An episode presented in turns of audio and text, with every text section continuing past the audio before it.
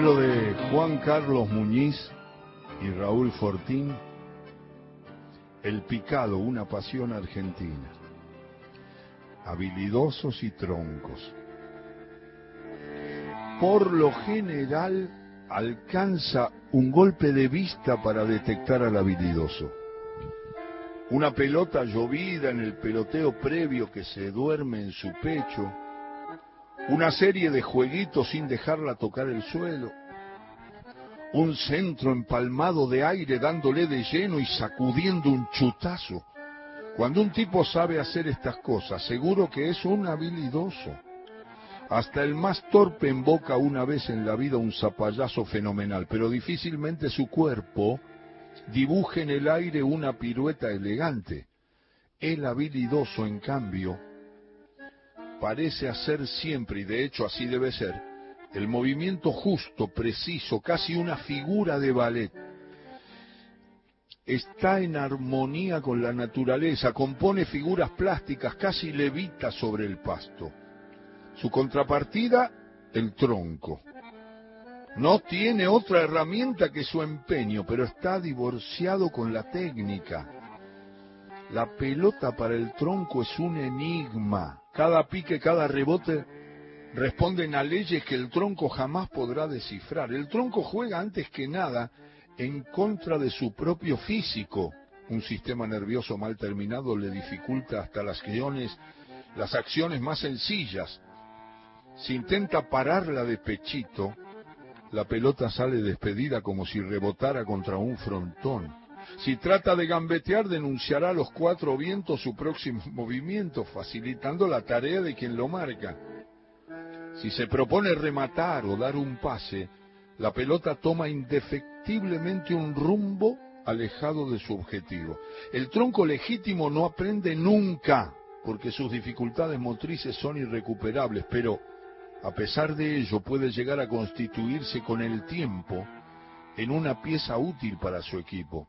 Habilidosos y troncos se juntan en el picado y parecen estar prácticamente ellos practican, qué sé yo, deportes diferentes, mientras los primeros se mueven habitualmente con displicencia y en una actitud física relajada, los troncos tratan de disimular su torpeza con una entrega conmovedora que los tensiona por entero. En tanto los habilidosos buscan permanentemente el lucimiento personal, los troncos se brindan para beneficio del equipo. Los habilidosos son gente orgullosa, envanecida, que no soporta el, el error y se fastidia en extremo cuando la jugada no sale. Los troncos, en cambio, carecen por completo de sentido del ridículo ya que si lo tuvieran no podrían seguir practicando este deporte y más de uno terminaría ordenándose como monje de clausura, de modo que los troncos insisten a despecho del error y la torpeza una y otra vez hasta lograr su objetivo.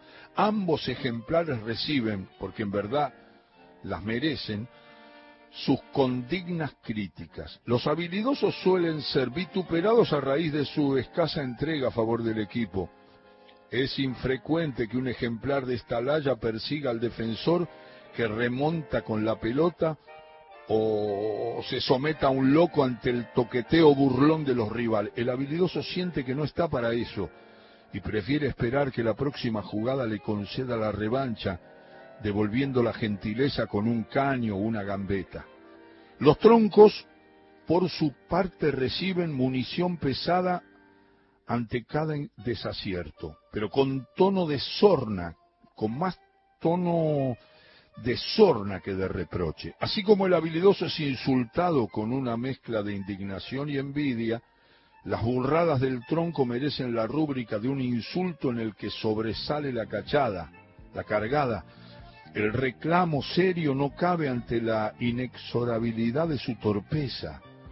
Los compañeros saben que el tronco está haciendo lo mejor que puede y hasta un poco más, y que si no consigue enhebrar una maniobra lúcida es porque es porque su falta su fatal incoordinación, su falta de coordinación se lo impide. Es por eso que cuando el habilidoso acierta sus monios y, y arabescos no despiertan demasiados elogios.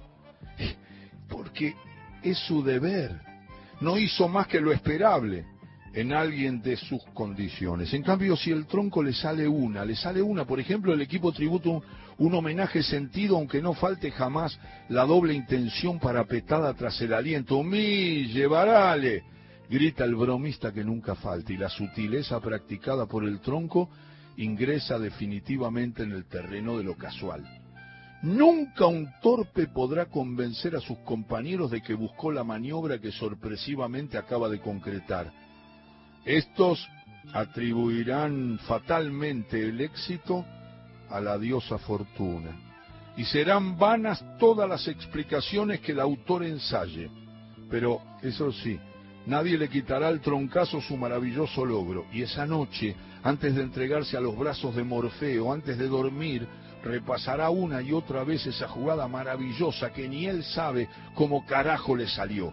Y como siempre ocurre en la penosa escala humana, el habilidoso disfrutará mucho menos, aunque haya concretado mucho más. Para él es lo natural y por lo tanto no tiene gracia.